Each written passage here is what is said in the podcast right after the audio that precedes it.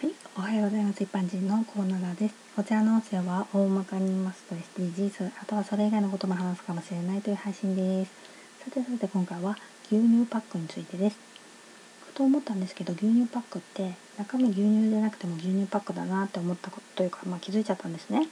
まあ、どういうことかと言いますと、牛乳パックと聞いて思い浮かべる形って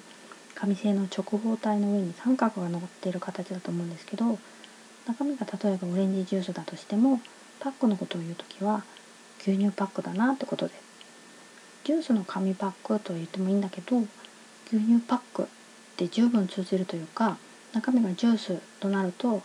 紙パックの形がいろいろあって一人一人のイメージも違うから途端にイメージしにくいんですよね。その点牛乳パックはイメージが統一されるというか、まあ、だから牛乳パックすごいなって気づいちゃったんです。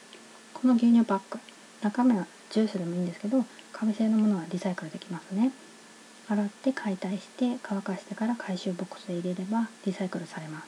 回収ボックスはスーパーの出入り口に設置されていることが多いですね。解体する時にカッターやハサミを使ったり紙パックの貼り合わせの部分をうまく裂けば手でできる時もあります。カッターを使う人は気をつけてくださいね。ではでは今回はこの辺で次回もお楽しみに。また聞いてくださいね。ではまた。